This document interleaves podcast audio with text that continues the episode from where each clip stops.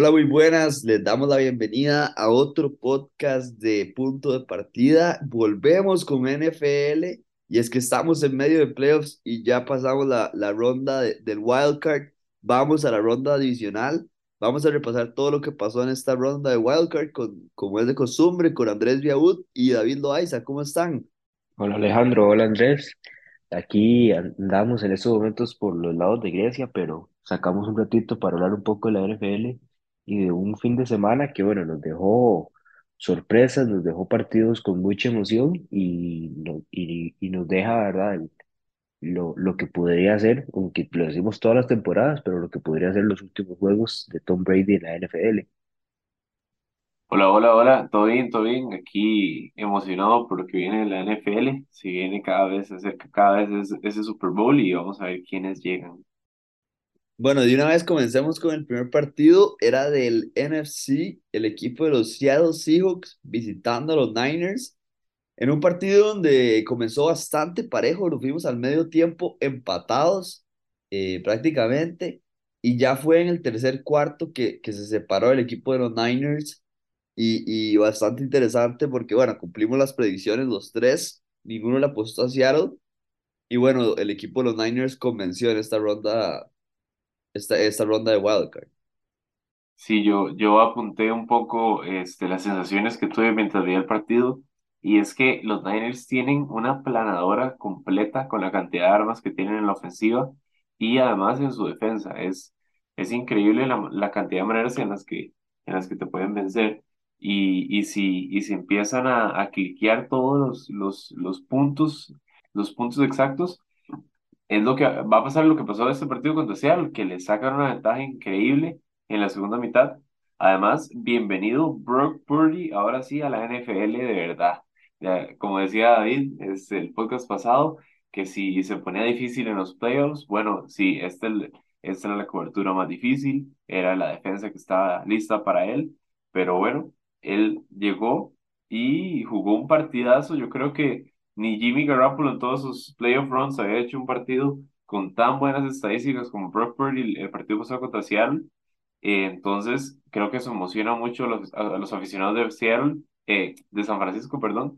Y, este, y yo creo que también si, si Brock Purdy termina esta temporada jugando así, eh, vaya bronca le queda a San Francisco, ¿verdad? Porque queda con tres quarterbacks para la próxima temporada y, y ver qué hacer.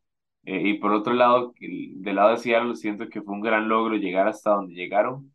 Eh, nadie los daba en los playoffs a inicio de temporada, ya que habían perdido a Russell Wilson. Entonces yo creo que Geno Smith, eh, una muy buena temporada para él y, y el equipo de Seattle puede, puede hablar bien de, de lo que terminó siendo la temporada 2023. Con lo de los quarterbacks, digamos que igual Jimmy Garoppolo ya ya lo tenían, ¿verdad? Con, con, con llevarlo a otro lugar, con tradearlo, pero la pregunta entre Brock Purdy y la pregunta entre, entre Brock Purdy y Trey Lance es lo que queda porque son ambos dos jugadores muy jóvenes con mucho potencial y que, bueno, a ver cuál, cuál va a ser el titular. Probablemente Purdy le arranque en la próxima temporada por, por la lesión de la que tiene que recuperarse Lance, pero es una bonita pregunta que le queda al, al staff de los 49ers. Y es que en este juego, eh, Purdy se convirtió en el primer jugador en, en la, en la NFL con un pase de anotación y un con, con varios pases de anotación y con un, una anotación de, de por la vía terrestre en el debut, en su debut de playoff desde Colin Kaepernick en el 2012. Y también el primer rookie que, que logra, que logra una victoria como titular en, en un partido de playoff desde Russell Wilson en el 2012. Entonces vemos ahí un poco el- de lo que ha hecho Purdy con ese equipo, que igual eh, de ahí, Christian McCaffrey llega a hacer lo suyo, Deebo Samuel llegó a hacer lo suyo, la defensa, como dicen ustedes, fue ese, ese diferencial en ese segundo, en esa segunda mitad, y que queda ahorita un, un, un enfrentamiento muy bonito para este, para este equipo de los 49ers, otra vez contra Dallas. Sí, es muy interesante porque en el partido yo pensaba que ya esa segunda mitad iba a definir quién era Brock Purdy, porque íbamos a conocer un Brock Purdy que iba a tener que liderar el equipo, estando ya sea abajo o empatados o, o tirar pases un poquito más riesgosos, pero ni siquiera ese no fue el caso. Hay una jugada clave que dicen hasta los propios 49ers que fue la jugada que empezó todo y cambió la actitud de ellos. Y fue una del Divo Samuel, que fue un pase corto, casi que, un run, donde Divo consigue como unas 15 yardas y el defensa de Seattle después de que lo taclea, como que le agarra un poco el tobillo y sabemos que, que Divo Samuel tuvo una lesión del tobillo, entonces ahí los Niners se, se calientan, llegan a empujar y después de esa jugada cambia mucho la actitud de los Niners y se ve un, un, un equipo, como dice eh, Andrés, una aplanadora completamente. Y es que así son los Niners, tienen demasiadas armas, muy complicado parar todo, hay que hacer prácticamente un partido perfecto Gino Smith en un momento estaba metiendo al equipo de Seattle con, con un gran, con gran, con grandes pases, estaba metiendo al equipo de Seattle de vuelta al partido, pero es muy complicado, muy complicado porque los Niners son muy completos, entonces hay que hacer un partido prácticamente que perfecto para sacarlos. Y hay que ver cómo va a ser Dallas, ¿verdad, David? Y hablando de Dallas, pasemos a repasar la visita de los Cowboys a Tampa Bay, a la casa de Tom Brady eh, un partido donde los tres creo que teníamos a Dallas como favorito que iba a ganar el partido. Y es que sabíamos los problemas que traía Tampa, ¿verdad? Yo antes del partido me estaba un poco arrepintiendo de haber puesto a Dallas, porque era Tom Brady, me empezó a dar miedo, la verdad. Pero conforme avanzó el partido me di cuenta que tomé la decisión correcta. Este equipo de Tampa Bay no le podía competir a Dallas. Este equipo de Tampa, no sé qué fue lo que pasó con la línea ofensiva, pero empeoró muchísimo. El juego terrestre no funcionó para nada. Eh, fue el peor equipo en juego terrestre con, con 70 yardas alrededor promediando por partido. Nada. Y sabemos que este equipo antes, cuando llegó al Super Bowl y lo ganó, se basaba mucho en el juego terrestre. Era un arma muy importante. Lenny estaba jugando bien. Eh, además de eso, tenían otros jugadores que aportaban. En este momento ni siquiera se sabe quién es el running back uno. Encontraron un jugador interesante, Richard White, pero es más receiver que, que running back muchas preguntas alrededor de Tampa y jamás ha tenido esa defensa que lo hizo campeón del Super Bowl otra vez, ¿verdad? Entonces es muy complicado, un partido muy bueno de Dallas. Lastimosamente el pateador Mayer nada más no vino a jugar. Increíble, cuatro puntos extra fallados en un partido, increíble. Y bueno, eso no le puede volver a pasar a Dallas, ¿verdad, David? Contra los Niners no va a ser un partido tan, tan disparejo, los Niners van a estar muy cerca, para mí son favoritos y todo. Entonces este pateador no sé qué van a hacer con él, pero, pero tiene que ponerse las pilas para el partido. Todo, todo, digamos, los puntos fuertes que tuvo este equipo de los Buccaneers en su momento para ganar el Super Bowl, pues ahora son como, son todas las tendencias, todas las debilidades que tienen en estos momentos y las razones por las que se les complica, ¿verdad?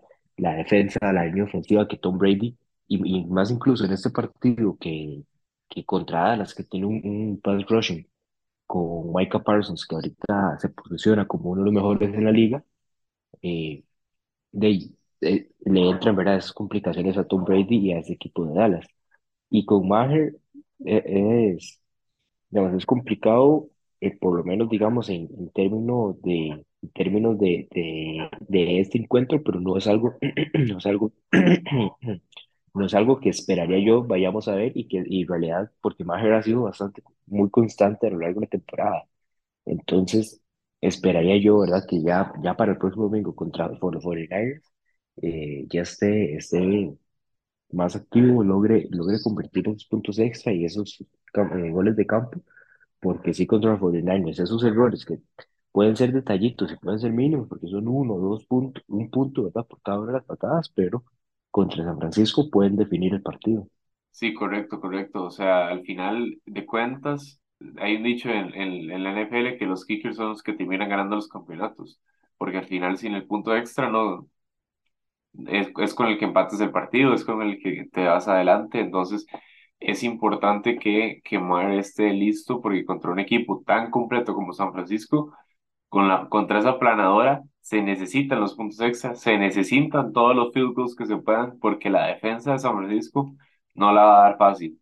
Eh, y, y, tocando un poco el tema de Tampa, eh, siento que ellos demostraron que no eran un playoff team, este, cuando, cuando no, no debieron haber pasado a los playoffs, eh, y, y, eso quedó muy demostrado en el partido de Wildcard, o sea, demasiado flojito el equipo en, en, en total, y como decían, muy interesante eh, que los puntos débiles de hoy en día son los que eran fuertes cuando quedaron campeones. Y, por otro lado, siento que vimos el último partido de Tom Brady en Tampa. Creo que, que va, tal vez yo siento que tal vez si busca otro equipo, no creo que se vuelva a retirar una temporada siguiente. O sea, siento que, que si volvió del retiro y hizo todo eso para volver de retiro es para un par de temporadas mínimo. Entonces, habrá que ver quién se lleva a Brady. Tal vez podemos hablar un poco más de eso en el offseason. O los Raiders, es una opción, ¿verdad? También. Entonces hay, hay que ver, hay que ver a dónde se va Brady, pero yo tampoco creo que va a seguir en Tampa Bay y tampoco creo que se vaya a retirar, porque muy sin gracia terminar así, ¿verdad? En primera ronda contra Dallas, un equipo pequeño, entonces hay, hay que ver qué hace Brady, pero no creo que este sea el fin de la carrera. Y bueno, ya repasando los dos partidos, partidos donde los dos equipos dominaron, en realidad no vimos en ninguno de los dos en, en riesgo en ningún momento, tal vez el equipo de los Niners en el medio tiempo un poco, pero pero siempre tuvieron el control del partido. Entonces ahora Dallas tiene que ir a visitar a San Francisco. ¿Y qué les parece? ¿Quién se lleva este partido? ¿Cuál es su predicción? Les voy a decir el, cómo están las apuestas. Está por cuatro puntos favorito en casa, los Niners. Que entonces a quién se llevan. Yo no tengo que decir mucho y yo tengo que ir con los Dallas Cowboys a ganar el dicha es imparcial. Por dicha es imparcial, ¿verdad, David? Así dice, tengo que ir con los Dallas Cowboys. ustedes siempre, ustedes siempre apoyaron a sus, a sus Packers, aunque siempre estuvieron mal, entonces Yo más o mi menos. equipo, mi, equipo va sí. bien. Ok, David se va con Dallas entonces por el upset. Y Yaud, Yo he estado debatiendo toda la semana, de verdad que, que para esta ronda adicional eh, he estado, como decía, echando y meditando las predicciones. Eh, esta es la, la que más, de las que más, más, más, más me ha costado y siento que algo muy importante era la línea. Quería ver cómo estaba la línea a favor de San Francisco porque claramente son los favoritos, ¿verdad? Son los que se ven más pintados, pero ojo si, si la defensa de Dallas logra darle presión a, a, a Brock Purdy, ojo si Micah Parsons se, se logra meter ahí, y ojo si logran este, los Cowboys hacer pases largos, como lo logró hacer Seattle, siento que ahí se podría cerrar el partido. Voy a poner que San Francisco gana, pero que Dallas cubre el spread, exactamente, sí. entonces que San Francisco gana por tres puntos o dos o un punto. Interesante, yo voy con los Niners. La gana por dos puntos significa que el pateador tiene que meter esos field goals. Andrés, ojo, ¿verdad? Por mi parte, yo me voy con los Niners. Sí los veo favoritos, pero, pero tiene razón Andrés. O sea, Dallas sí le puede hacer daño a los Niners. Sí es un equipo muy completo. Eh, depende de lo que pueda hacer Dak Prescott, ¿verdad? Tampoco tiene que, que desesperarse Dallas y darse cuenta que si el juego terrestre no está dando los resultados inmediatamente, irse completo con el juego aéreo, porque se va a limitar mucho las opciones de Dak Prescott, que en este, en este partido de playoffs contra Tampa tuvo un partidazo. Hace rato no se veía, no se veía así de seguro a Dak, que llevaba un récord interesante porque llevaba nueve partidos seguidos tirando una intercepción, entonces no ha estado bien Dak pero bueno, hay que ver cómo plantea el partido Dallas y espero ver a, a, a Purdy tirando pases un poquito más comprometidos. Eso sería lo, lo ideal para Dallas. Y bueno, vamos con el siguiente partido. Nos vamos un toque a la AFC, repasando un upset pesadísimo y súper improbable porque los Jaguars iban perdiendo 27 a 0. O sea, en la primera mitad, Trevor Lawrence ya llevaba, creo que eran tres intercepciones. Iba perdiendo 27 a 0 en su debut de playoffs contra unos Chargers comandados por Herbert y Eckler, que se veían bastante bien en realidad.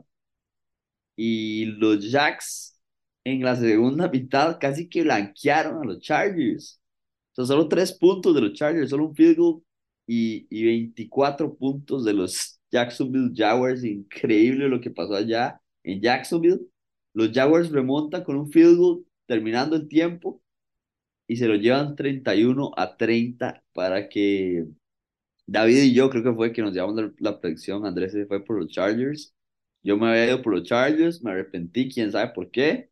Y de guava me salió bien. Y los Jaguars le pegan increíblemente a los Chargers. Yo no me esperaba esto. ¿Y, y qué les parece a ustedes este partido? ¿Qué les pareció? El único partido que no, no predije bien eh, quién pasaba, entonces me, me arde un poquito más y de la manera en que, en que sucedió, ¿verdad? Porque toda la primera mitad, lo veíamos en las redes sociales de punto de partida, toda la primera mitad, los Chargers iban dominando este, Trevor Lawrence parecía Blake Bortles con, con Jacksonville, o sea, era increíble lo mal que comenzó su carrera en playoffs con Jacksonville, pero lo bien que terminó la segunda mitad, o sea, hablaban en ESPN que le querían dar el jugador del partido al final, y yo como, ok, vamos a darle el jugador del partido un que tiró cuatro pases interceptados en cinco, en cinco intentos prácticamente, entonces, increíble lo que pasó, los Chargers siento que Staley con ese partido perdió su trabajo definitivamente, o, al menos siento yo que, que no va a volver a hacer lo mismo. Es un, es un tipo de partido que te cambia el rumbo de una franquicia, siento yo inclusive. Pregúntenle a los Atlanta Falcons eh, qué les pasó cuando perdieron un partido así. Eh, eh, que los fantasmas quedan y el ácido queda. Y, y ese equipo, los Chargers, venía también con las armas, venían con su rebuild, como, como hablábamos en la previa, era queríamos ver cuál que estaba jugando mejor y al final terminamos viendo un equipo que se desboronó completamente y otro que se llenó de ímpetu y, y, sacaron una garra increíble para volver al partido y llevárselo. Entonces, siento que este partido es más, más importante o deja más eh, que dejarnos eh, que cualquier otro partido de Wildcard porque por la, por la consecuencia que pueda tener esta gran remontada de los, de los Jaguars. Hablando de la remontada, fue, fueron 27 puntos de los que los Jaguars se tuvieron que, pues tuvieron que, regresar, ¿verdad? Para poder tener esa, esa situación de, de gol de campo y, y poder llevar el juego, que es eh, el comeback, ¿verdad? De, de mayor diferencia en la historia de, de este equipo de los Jaguars y es, pues, y es al mismo tiempo, ¿verdad? La, la ventaja que de mayor la mayor ventaja, ¿verdad? Que, terminan, que los Chargers pues terminan desperdiciando en su historia. Y, y es que lo, que sorprende, y incluso el caso con Trevor Lawrence, es que incluso dos de esas intercepciones fueron en las primeras dos ofensivas de este equipo de, de, de los Jaguars. Fueron dos intercepciones que rapidito, ¿verdad? Le, le dan un momento, le dan un ímpetu al equipo de los Chargers para conseguir todos esos puntos, conseguir esa ventaja, llegar confiados y al parecer esa confianza le jugó mala pasada en la segunda mitad, que es donde los Jaguars, o sea, terminaron eh, dominando. Fue una, una historia, ¿verdad? De, de, dos partes. Por un lado, los Chargers dominan la primera mitad, los Jaguars dominan la segunda. Y a ver las decisiones que toma Los Ángeles, porque, porque ya próximamente le toca renovación de contrato a, a, Justin Herbert. Y bueno, es un, es un jugador que hemos, le hemos visto talentos de temporadas, entonces yo creo que van a querer aprovechar estas últimas temporadas que le quedan de contrato rookie y Brandon Staley puede ser, ¿verdad?, el, la víctima de, de, de esta derrota. Sí, es interesante porque, digamos, este partido, esta remontada, les cambia la perspectiva de los Jaguars para estos playoffs. O sea, creen que ya pueden volarse a más equipos grandes, digamos. Ahorita van contra Kansas City y los tienen nueve puntos por abajo. Luis, Charlie, los Jaguars ahorita van como si fueran los Bengals de la temporada pasada. Los Bengals, como si fueran los Bengals. Sí, el equipo, el equipo joven que llega, el equipo joven que llega con confianza y que llega motivado. Sí, interesante. Hay que ver si, si Trevor Lawrence puede hacer lo que hizo Joe Burrow, ¿verdad? En esos playoffs. Ese sería el, el, el signo de pregunta y no sé si tienen las armas también. Sería otro tema. Y un equipo de los Jaguars que se va a enfrentar a Kansas, como estaba diciendo, y un equipo de Kansas que descansó, ¿verdad? Por ser líder divisional. ¿Y, y qué opinan? O sea, los, como les dije, los Jaguars salen como, los Chiefs salen como favoritos por nueve puntos en Arrowhead Stadium, un estadio muy difícil de ganarle a Kansas ahí. Y nueve puntos como favoritos. Y yo creo que nadie, nadie da que los Jaguars peguen la sorpresa, pero ¿ustedes qué piensan? ¿Es posible que este, este equipo de Jacksonville saque a los Chiefs? Yo voy a poner, por lo menos en mi predicción, eh, voy a irme mitad y mitad, voy a darle la victoria a los Chiefs y, y darle, y darle el spread a, los Jaguars. Obviamente, va a esperaría que fuera un partido reñido, ¿verdad? Para poder tener emoción y poder estar atentos a esos últimos minutos en la pantalla, pero sí, obviamente los Chiefs, el, el asunto con, con, con este juego es que, digamos, los Chiefs tampoco son, siento, diría yo, tampoco son tan superiores. Los Jaguars tienen por dónde hacerles daño, pero de momento me voy con, con, con el pick tradicional, por lo menos en el, ganador. Siento yo que donde los Jaguars diferencian David con los Bengals es que, eh, como decía Alejandro, tenían armas en la ofensiva eh, más claras. La defensiva de los Bengals venía jugando muy bien. y siento que, que se vio un equipo de Cincinnati mucho más este, amalgamado desde el inicio de los playoffs y no tuvieron primeras mitades como las que demostraron contra Los Ángeles, que yo siento que Jacksonville es perfectamente posible que salga a jugar una primera mitad como la jugó contra los Chargers. Siento que Lawrence todavía no me convence, aunque haya remontado, y siento que fue algo más emocional que habilidad de los Jaguars. Entonces, yo me voy con los Chiefs, yo me voy que cubren el spread también, este, por los dos lados para Kansas City. No le veo manera de que Jacksonville le gane a, a Kansas, pero si lo logra sería una sorpresota increíble de mi parte al menos. Sí, por mi parte yo también me voy con el equipo de los Chiefs, también que cubren el spread. Creo que sí van a dominar a estos Jaguars. Y es que en algún momento tiene que pesar un poco más de la inexperiencia. Si bien pesó bastante en esa primera mitad, allá en Arrowhead Stadium con el frío, Patrick Mahomes en su elemento, todas las armas que tiene Andy Reid, todos los juegos mentales que juega Andy Reid. Es muy desgastante enfrentar a Kansas City y yo creo que tal vez no le, no le hemos dado la importancia a este equipo, el amor a este equipo y el reconocimiento a Mahomes este año, que seguro ganará el, el MVP, a lo que han hecho sin Tariq Hill, ¿verdad? Que era el receptor número uno, increíble. Se fue y hasta está jugando mejor el equipo. Es, es, es inexplicable cómo hacen esto Andy Reid y Patrick Mahomes y lo único que muestra es que son, son de esos dúos generacionales, ¿verdad? Como el caso de Bill Belichick y, y Tom Brady. Andy Reid y Mahomes me dan la misma vibra, que quieren montar una dinastía. Y bueno, cuidadito con Kansas en playoffs porque va a estar difícil eliminarlo. Y, y sí creo que pasan por, por encima de los Jaguars. Vamos con otro partido, quedémonos por la AFC, un partido donde los, los tres también pegamos la, la predicción, pero ninguno de los tres estuvo ni cerca de pegarle spread, porque los Buffalo Bills estaban en un momento por abajo de los Miami Dolphins. Partido de, de altos y bajos para, para los dos equipos completamente, que se esperaría de Miami, pero no se esperaba de Buffalo porque estaba sano. Y un equipo los Bills haría como favorito, creo que era más de siete puntos y todo, nueve puntos en este partido. Termina ganándolo por tres puntos, un field goal de, de Tyler Bass. Y un partido muy interesante porque Josh Allen empezó muy bien, tuvo un, un, trayecto en la primera mitad donde tiró dos intercepciones, se vio bastante mal, casi que seguidas. Eh, después el, el, el rookie de Miami, Skyler Thompson, hizo lo suyo, también tiró intercepciones, hubo un fumble recovery. Este partido lo tuvo de todo, o sea, un partido cardíaco y Búfalo se salva, eso es lo importante, diría yo. Sí, cardíaco e innecesario, de parte de Búfalo que sea así, cardíaco, ¿verdad? Siento que los Dolphins arriesgaron muy bien eh, porque no tienen nada que perder sin su cuerda titular. Siento que hicieron cosas que no hubieran hecho si hubiera tenido a Tuba eh, en cancha y, eso, eso les, les ayudó a mantener el partido interesante hasta los últimos minutos y además, claro, claramente ayudado por las inconsistencias que le hemos visto a Josh Allen a final de temporada y que han hecho que Buffalo pasara de ser un equipo totalmente contendiente para ganar la AFC a un equipo que le tenemos dudas y que no sabemos qué va a pasar con ellos en la siguiente ronda.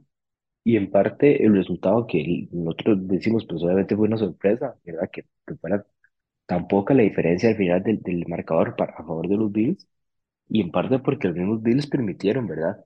Que Miami, a pesar de, de estar un poco más limitado ofensivamente que, que lo que teníamos planeado al principio de la temporada, eh, permitieron que los Dolphins estuvieran, eh, sí, que los Dolphins estuvieran ahí, como vos decís Alejandro, las intercepciones, siete sacks que permitieron a Josh Allen, eh, el fumble, todas esas, todas esas, ¿verdad? Eh, todas esas cuestiones al final se terminan acumulando para que este equipo de, los de los Dolphins pudiera competir y en un partido que estadísticamente ni siquiera se ve, se ve tan, tan reñido, ¿verdad?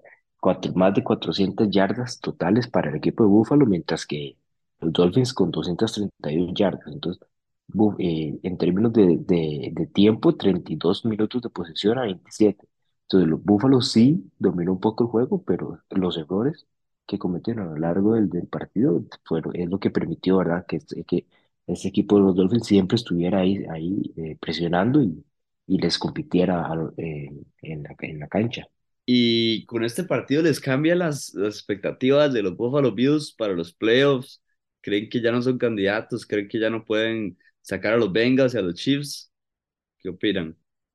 Siento que, que si hubiéramos visto a los Bengals dominando más, y creo que podemos tocarlo en el siguiente partido, eh, tal vez me, me sentiría con más miedo de parte de los Bills, porque bueno, son mi pick para llegar al Super Bowl desde el inicio de la temporada, ¿verdad? Entonces, creo que podemos hablar un poquito más de eso a la hora de la predicción. Los dos equipos llegan con sus dudas porque los Bengals tampoco es como que han, han logrado las, las victorias ante los Ravens en las últimas dos fechas, pero tampoco es como que se han visto dominantes.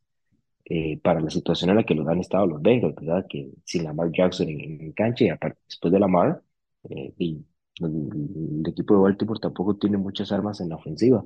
Entonces, ambos equipos llegan con sus dudas y habría que ver ahorita que vayamos a la predicción, después de hablar un poco de ese partido de Bengals Ravens, habría que ver eh, por dónde nos vamos cada uno y cómo va el, el tema de las apuestas, a quién tienen de favorito. Bueno, y una vez vámonos a ese partido. Hablemos de los Ravens visitando a los Bengals, como ya dijeron, si Lamar Jackson con Tyler Huntley de titular. eh, un equipo de, de los Bengals que empezó bastante bien, tomando una, una ventaja. Después el equipo de Baltimore supo reponerse, supo responder, emparejó el partido. Y bueno, hubo una jugada clave, ¿verdad? Que todos vimos cuando Huntley en la yarda uno prácticamente intenta hacer un touchdown eh, personal brincando por encima de la línea ofensiva y defensiva. Muy vivos los, los jugadores de, de los Bengals, le sacan el balón y el propio Hubert se va por prácticamente que fueron como 93 yardas, 90, y- 95 yardas, algo así. Toda la cancha se echó Hubert para devolver ese fumble a la zona de anotación y ese fue ya el punto lapidario, ¿verdad? Porque ya en ese momento, si los Ravens anotaban, más bien hasta tomaban la ventaja. Eso hubiera estado, estado muy interesante porque el equipo de los Bengals hubiera estado contra las cuerdas, hubiéramos visto a Joe Burrow en modo ataque pero bueno, no fue el caso y fue más suerte que otra cosa, diría yo, porque esas jugadas no pasan siempre. Y si bien sí fue una muy buena jugada defensiva, también tuvo que tener esa suerte de estar el jugador presente metiendo el manotazo y el otro jugador poder eh, recoger el balón. Hobart que se fue hasta, hasta la zona de anotación, ¿verdad? En esa jugada, cuando pasó eso, faltaban cuatro minutos, o sea, y tuvieron chance, tuvieron como, tuvieron como, como cinco ofensivas entre los dos equipos después de esa jugada. Y ninguno de los dos, y hubieron tantas porque ninguno de los dos pudo hacer absolutamente nada en esos, en esos minutos. Tal vez Baltimore al puro, puro final, en la último, en la última ofensiva de ellos, tuvieron un pequeño chance de un milagro cuando este Hundley tira esa bola y, y uno de los, de los, de los receptores se lanza por ella y, y no logra agarrarla. Pero, pero por ahí van mis dudas de, de Cincinnati, porque terminan ganando gracias a la defensiva contra un equipo que tenía su backup quarterback y contra un equipo que ya había jugado en la semana 17. Si bien los rivales de división siempre son complicados para los equipos de la NFL, porque se ven tanto, se ven dos veces al año, entonces en playoffs se, se vuelve un poco más complicado el partido. Eh, siento que, que no, no, no demostró nada esa ofensiva de Cincinnati en los últimos cuatro minutos, el, todo el cuarto cuarto.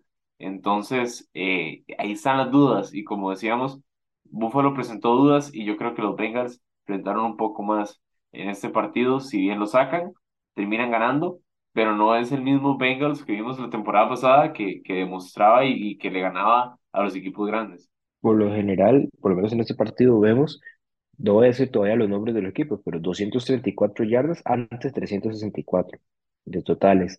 En cuanto a pases, 209 a 183. En cuanto al acarreo, 155 a 51, par- a 51 yardas. Eh, first downs, 23 a 18. To- eh, jugadas totales, 66 a 54. Mi tiempo de juego 32 a 27. Todos los, las estadísticas, ¿verdad? De las que hablábamos en el partido de los Bills, donde los Bills ganaron, aquí más bien los Ravens, eh, los Ravens son los que llevan la ventaja en todo. Y como dice Viaud, si fuera, si, y como dice Viaud y Alejandro, si hubiera sido ese, ese, ese, ese fumble, en realidad hubiera terminado en un touchdown, o esa última jugada lo hubieran terminado agarrando, podríamos tener en esos momentos a los Ravens en, en, la ronda divisional. O sea, el, el partido tampoco se llevó a tanta, tampoco los, los Bengals en realidad no fueron superiores en este juego. Y, y esas son las dudas que dejan con Buffalo y de ninguno de los dos, ¿verdad? Llega como en ese momento, ambos llegan dejando dudas y habría que ver al momento del juego que al final este Buffalo Bengals yo creo que se va a definir en quién es que haga menos, en menos errores por, como por, por lo que vimos en esta semana. Correcto, y es que ahí es, esa es la única estadística que no dijiste, los turnovers. ¿Quién tuvo más turnovers? Cincinnati o Baltimore. Y ahí sí ganó Cincinnati, tuvo menos turnovers y, y me acuerdo de las entrevistas de Matt LeFleur que decía, el que gana el turnover battle tiene este, muchas chances de ganar. Sí, ahí decía J.K. Dobbins, no sé si vieron que con Lamar Jackson de fijo ganaron este partido y, y puede ser, o sea, como se ve el partido, obviamente todo esto es hipotético, no sabemos cómo se va el partido, si juega Lamar Jackson, puede ser que los Bengals entren con todo y los les peguen una paliza, pero bueno, Lamar Jackson sí hubiera hecho bastante diferente esa jugada, ¿verdad? Todos lo tenemos bastante claro cómo hubiera hecho esa jugada y cómo hubiera anotado, entonces en esa, en esa, en esa parte se la puedo dar a J.K. Dobbins. Bueno, y ahora sí que repasamos el partido de los Bengals y repasamos el partido de los Bills, dos equipos que junto con Kansas, verdad, siempre han sido como los favoritos para llevarse la AFC. Y en este momento yo creo que los tres tenemos bastantes dudas de los dos equipos, entonces creo que va a ser un partido bastante interesante y parejo. Y las apuestas así está, el equipo Búfalo sale en casa y sale como favorito por cinco puntos, cinco puntos y medio. Yo diría que un poco alto contra el equipo de los Bengals, tomando en cuenta que los Bengals llegaron al Super Bowl del año pasado. Pero bueno, así está la línea en Las Vegas y ¿a quién se llevan? Yo creo que yo voy a seguir dividiendo el pick. Voy a irme de momento con los Bills a ganar el juego y voy a darle a los Bengals la línea, esperando a que, a que en caso de que de, tener un upset, ¿verdad? Por lo menos un punto logre rescatar. Sí, yo, yo me voy a ir por los Bills para que cubran el spread y además ganen el partido. Siento que las dudas de Cincinnati fueron aún más de eh, comparadas con las de Buffalo. Siento que, que si Josh Allen hace un partido en el cual limita sus errores, Buffalo perfectamente puede, puede llevarse este partido y, y llevárselo por un touchdown, que al final esa es, esa es la línea, ¿verdad? Sí, interesante. Yo me voy con el equipo de Búfalo también, más porque quiero que llegue al Super Bowl, que, que más, más que porque quiero que, que porque lo veo, porque este partido, como lo dije, está muy parejo. Los dos equipos dejaron muchas dudas y aquí sí puede empezar, ¿verdad? La, la experiencia de los Bengals de haber llegado ya a un Super Bowl. Acordémonos que los Bills se quedaron cortos el año pasado en un partidazo contra Kansas City, pero se quedaron cortos. Entonces hay una experiencia en las filas de Búfalo. Y sí creo que los Bengals van a cubrir ese spread. Va a ser un partido muy parejo. Póngale que un field goal, dos puntos, lo que sea, se lo llevan los Bills. Y bueno, repasemos los últimos dos partidos. eh, y bueno, repasemos el último partido. El equipo de los Giants dio la sorpresa. Aquí Biaud, me acuerdo que fue uno de los que dijo en las predicciones. Y bueno, los Giants le ganaron a los Vikings, a los poderosos Vikings. Iban 13 ganados, 4 perdidos. 31-24 le ganaron los Giants. ¿Qué les pareció este partido? De mi parte, la verdad, bien satisfactorio eh, que, que se vio lo que se veía viendo toda la temporada de parte del equipo de Minnesota, que, que no eran un equipo de 13 ganados. O sea, cuando piensas en un equipo de 13 ganados, no piensas en el tipo de juego que, que tuvo Minnesota toda la temporada. Y yo me acuerdo que dije, vamos a ver en este partido y se va a demostrar qué tipo de equipo de verdad es Minnesota. Y, y eso fue lo que pasó. O sea, tuvieron el partido, lo, tuvieron chance de ganarlo, pero aún así, este, limitados por su quarterback, limitados por, por el juego en general, de, de parte del, del equipo en, en, en general, este, su defensiva tampoco jugó un buen partido, los, los quemaron bastante de parte de New York, entonces termina dando el offset termina ganando New York. Y, y ojo con ese equipo de los Giants que, que siento que es peligroso. El juego de los Giants al final fue mucho de lo que, de lo que hablábamos, ¿verdad? Esa, esa garra, ese, ese deseo, ¿verdad? De, de ganar, de ganar los juegos que impone el mismo, el mismo entrenador de- del equipo. y que se transfiera a los jugadores y, y gracias a eso es que vamos lograron, ¿verdad? Como tener esa ventaja ante Kirk Cousins y los Vikings. El partido, el, el partido estuvo muy, muy, muy parejo. Tal vez hicieron falta ahí alguna, algunas más eh, recepciones para, para Justin Jefferson, que termina el juego con 47 yardas. DJ Hawkinson fue el que, el que salió, ¿verdad? Con, con las recepciones, pero en parte es el mismo trabajo que, que hace este equipo de los Giants para limitarlo. Y, y el trabajo defensivo también es lo que, lo que ayuda, ¿verdad? A- ayuda al, a New York. Y hablando ofensivamente, bueno, Daniel Jones, 301 yardas, dos touchdowns, Saquon Barkley, otras dos anotaciones. Eh, entonces vemos, vemos ahí un, un, un gran, un gran juego para New York y que, y que les ayuda a llegar, a llegar con cierta motivación para enfrentarse a los Philadelphia Eagles, que no son un, no son un contrincante fácil. Sí, ¿verdad? Este equipo de los Giants eh, dominó a los Vikings, es- esa fue la realidad. Increíble lo que le pasó a Dalvin Cook esta temporada, que no sé si es que está lesionado o qué, pero no ha sido Dalvin Cook que conocemos, no ha podido establecerse en el juego terrestre, demasiada, demasiada dependencia de lo que puede hacer Kirk Cousins. Y del otro lado, un Daniel Jones que lo hizo bastante bien, me gustó mucho lo que vi. Estos Giants los veo muy peligrosos porque saben, a- estos Giants los veo muy peligrosos porque saben a lo que juegan, saben lo que tienen y saben sus debilidades también, entonces las exponen poco y obviamente su fortaleza es Saquon Barkley. Mientras Saquon Barkley esté sano, eh, puede hacerle bastante daño a este equipo de, de Filadelfia en el próximo partido.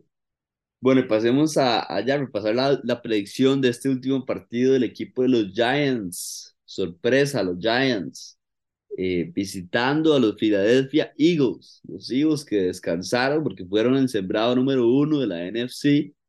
Eh, Sale como favorito Filadelfia en Filadelfia por siete puntos, cinco puntos y medio. Interesante, un poquito más de un touchdown. Y ahí lo ponen como favoritos a los Eagles. ¿Con quién se van en este partido? Aquí es Qué donde, complicado Qué, qué complicado para mí tener que decidir entre New York y Filadelfia, pero por, por tener que, por tener que escoger entre alguno de los dos, voy a darle a los Giants el upset, voy a, voy a poner ahí, ¿verdad? Como siempre en todas las, en todas las rondas tenemos alguno de los, alguna sorpresita de las bonitas, entonces voy a darle a los Giants el upset en el juego y en la línea. sí, aquí yo, yo, yo también iba por lo mismo. Aquí es a donde este, uno ve los partidos y dice, ok, todos parecen que, que va a pasar lo que uno se imagina que va a pasar, que no van a haber upsets. Creo que este es el offset. Creo que otra vez los Giants dan otra sorpresa. Este no va a ser fácil. Siento que va a ser un partido muy cerrado.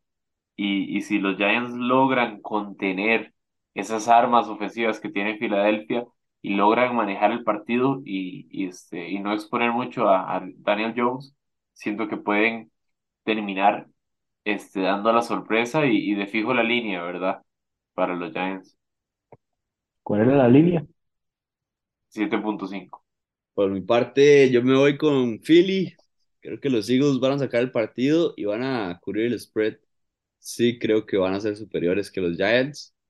Pero como dije, depende mucho lo que pueda hacer eh, tanto Daniel Jones cometiendo, limitando errores, como lo que puede hacer Saquon Barkley en el juego terrestre, ¿verdad? Y bueno, con esto llegamos al fin de nuestro podcast. Repasamos con ustedes todos los partidos del Wild Card. Les dimos nuestras predicciones con el Divisional Round. El próximo, próximo podcast le vamos a repasar cómo quedó la tabla para ir viendo cómo vamos ahí. Se está poniendo tallado y, y sabemos que, bueno, ustedes saben que hay reto para el que pierde, hay apostadito aquí entre los tres, entonces va a estar bastante interesante. Y hay partidazos, partidazos, se juegan sábados y domingo para que los sintonicen, partidazos, todavía más los del domingo, pero los del sábado también están muy interesantes. Y muchas gracias por acompañarnos, les recuerdo seguirnos en redes sociales, punto de partida CR, Facebook, Instagram, eh, pueden escuchar el podcast a donde quieran, Apple Music, Spotify, Google Podcast. Muchas gracias, muchas gracias David y muchas gracias Andrés y nos vemos la próxima semana con más playoffs de NFL.